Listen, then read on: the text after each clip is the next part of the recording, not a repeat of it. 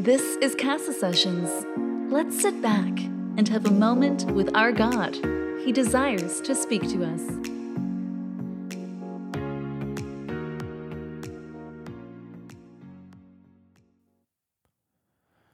Hey, hey, welcome back, Casa Sessions.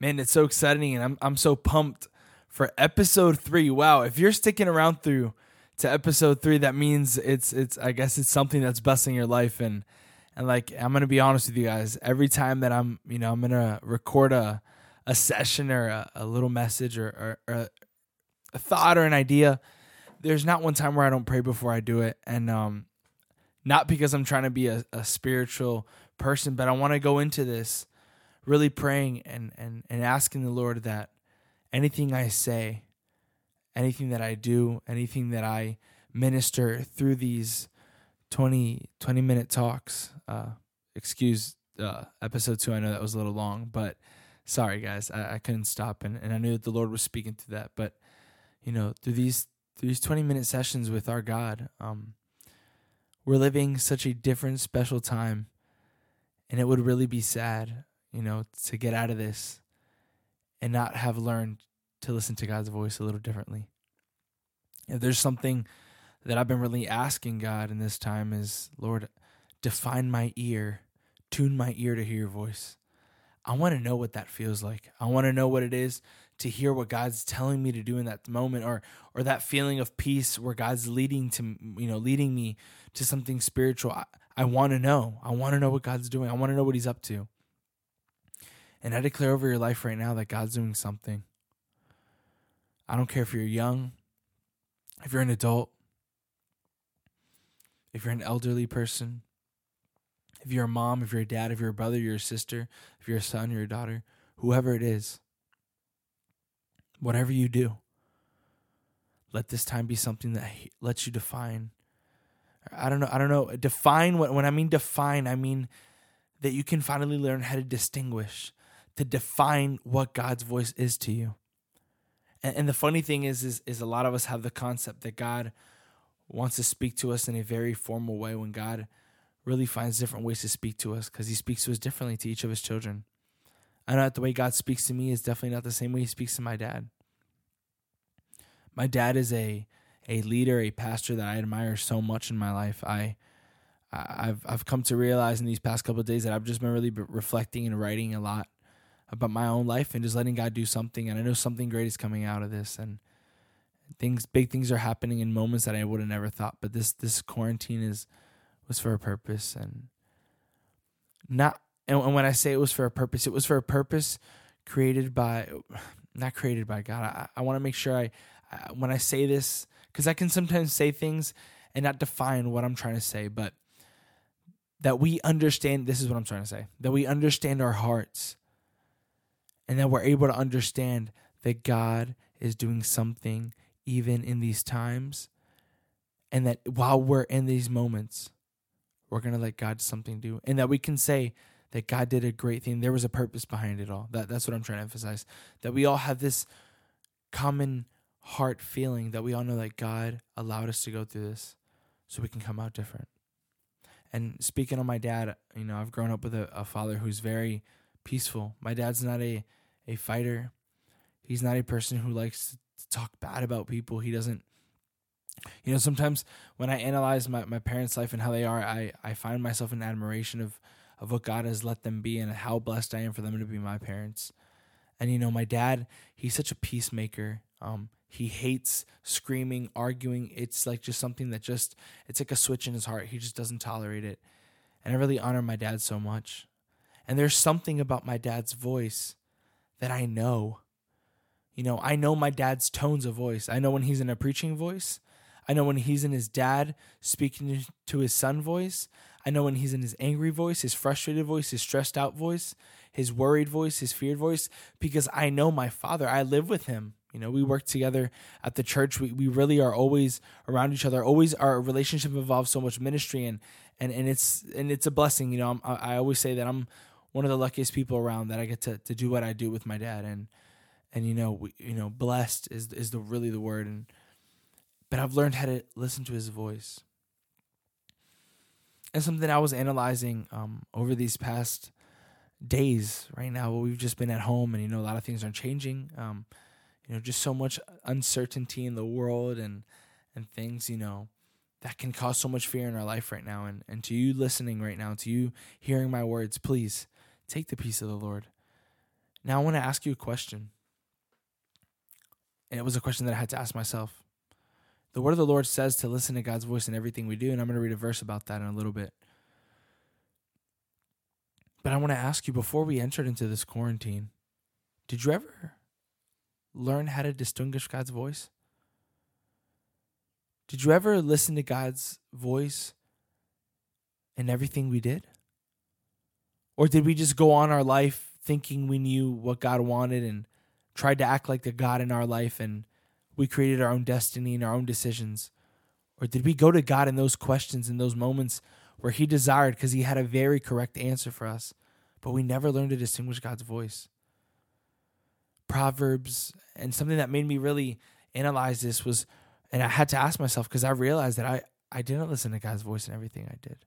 There was a long time where I lost I lost distinguishing God's voice. I know I know he speaks to me and, and you know, for all those Casa Youth people, what is everybody saying? Oh, Gabe, so when he's preached, it's just not been God's voice. No, no, no, no. I mean, in my study time for my messages, yes, for worship leading, but in my personal life, did I learn how to have an intimate relationship where I listened to God's voice in everything I did?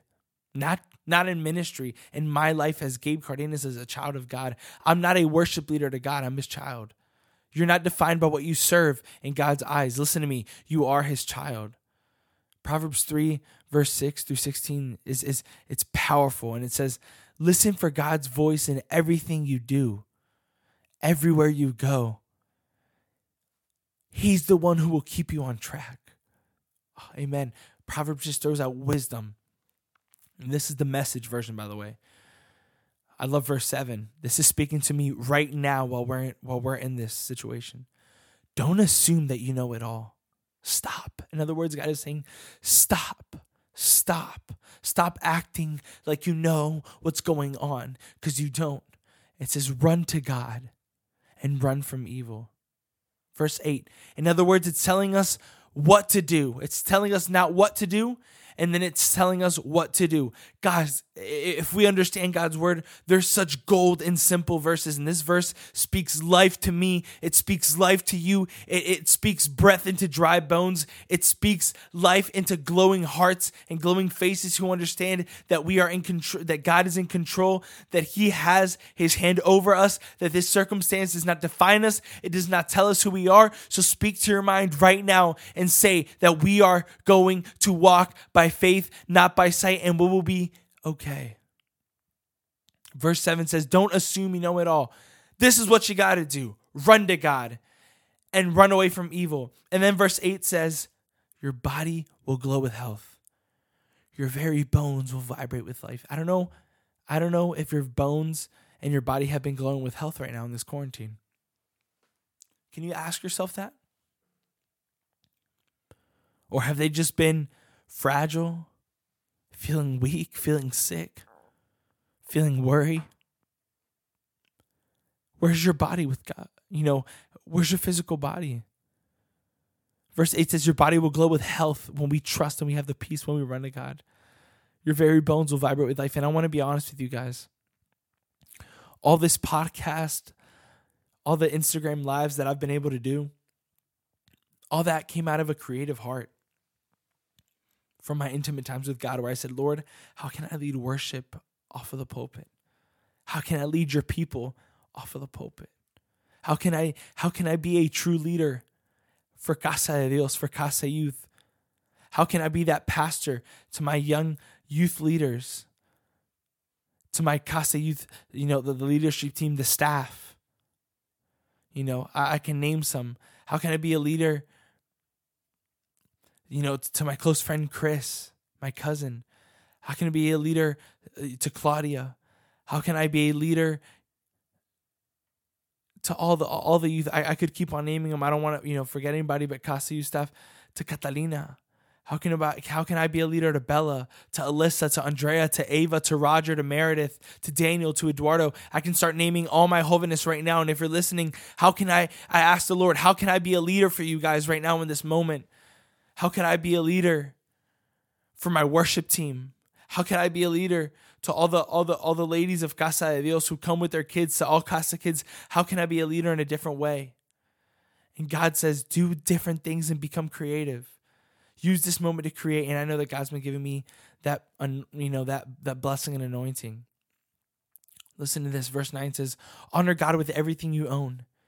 Give him the first and the best. Verse 10 Your barns will burst, your wine vats will brim over. 11 But don't, dear, but don't, dear friend, resent God's discipline.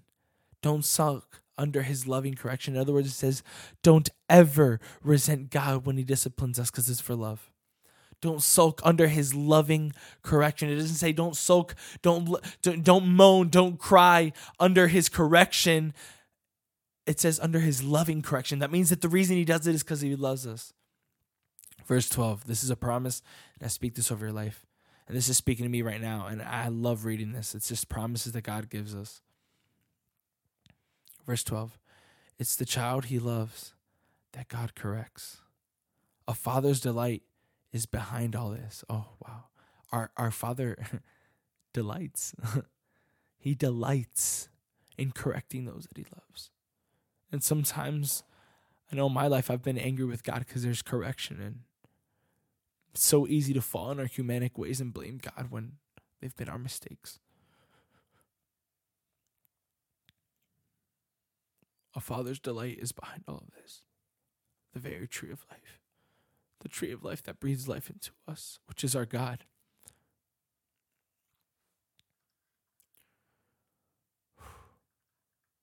Proverbs speaks life into us in this moment right now. This isn't a time for us to sit around and, and waste.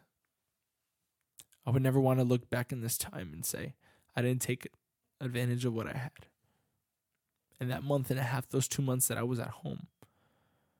I don't know how long this is going to last, but you know, imagine that month and a half, that month, those two months that Gabe was at home. He, you know, all he did was was learn how to stay up late and, and watch Netflix, you know. But then I can look back and say, I took an advantage of those times with God. God's been speaking to me in, in a really different way this time, and I'm just being completely vulnerable. I have, I've asked the Lord, and after two weeks of, of you know, I, think on the third week, I, I really felt this joy for the Lord and saying, I'm not gonna let nothing hold back right now what God wants to do in our life, Casa Youth. I know that when we are able to come to church on Sunday nights at 6 p.m. and have that coffee brewing that just smells the whole, you know, lifts up an aroma in the whole place and the the chairs and and the coffee and the cookies and the, the TV and the worship and the preaching and and the jokes and the laughter and Freddie's crazy jokes. Freddie, I, I love you, brother. I, I miss you so much, man. This is the time where God's going to start giving you some creativity so you can start serving and leading in a different way when we come back from this, Freddie. I know God's, you know, I know when we go back to those moments, guys, it's it's going to be a blessing. But let's not let's not not enjoy this time with God because we're wishing we could be living in another we could be, you know, finding our lives in a different place. No, no, no, no, no, no. God's doing something. Let's learn how to distinguish God's voice and those quiet intimate moments with God. Sit down in your room, turn on a worship song, pray a prayer, write, create. Write a prayer journal. Ask the Lord what He wants to do. Listen to worship, and God will speak to you in ways you, you, you've like never before, and you're going to feel Him close. And read His Word. A lot of us expect to hear God's voice audibly, but through a Bible story, God can speak, and that's why He left us His Word. Heaven and earth shall pass, but my word stays strong and remains. And his word still lives in us. Father, Lord, we love you. We thank you. We praise you, God. And, and right now, Lord, we we ask you, Lord, that you help us distinguish your voice, like Proverbs says, and listen for your voice in everything we do, everywhere we go. Let us be, Lord, like a David in this time, who, when he was taking care of his father's sheep, he learned to speak to you. He learned to communicate with the one who created him. And that intimate relationship took him out through his whole entire of life. Let us, Lord, earn for you. Let us, Lord, yearn for you. Let us, Lord, desire that spoken word over our life from you. God, we love you. We praise you. This time is a special time, and we're going to enjoy it with you. We love you, Lord. We praise you. Bless everybody who's listening out there in your precious name. Amen. Casa Sessions, I love you.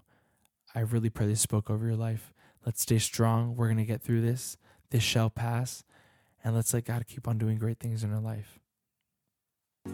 Thanks for tuning into this episode of Casa Sessions. Let's grow as one with Him. The change starts with us.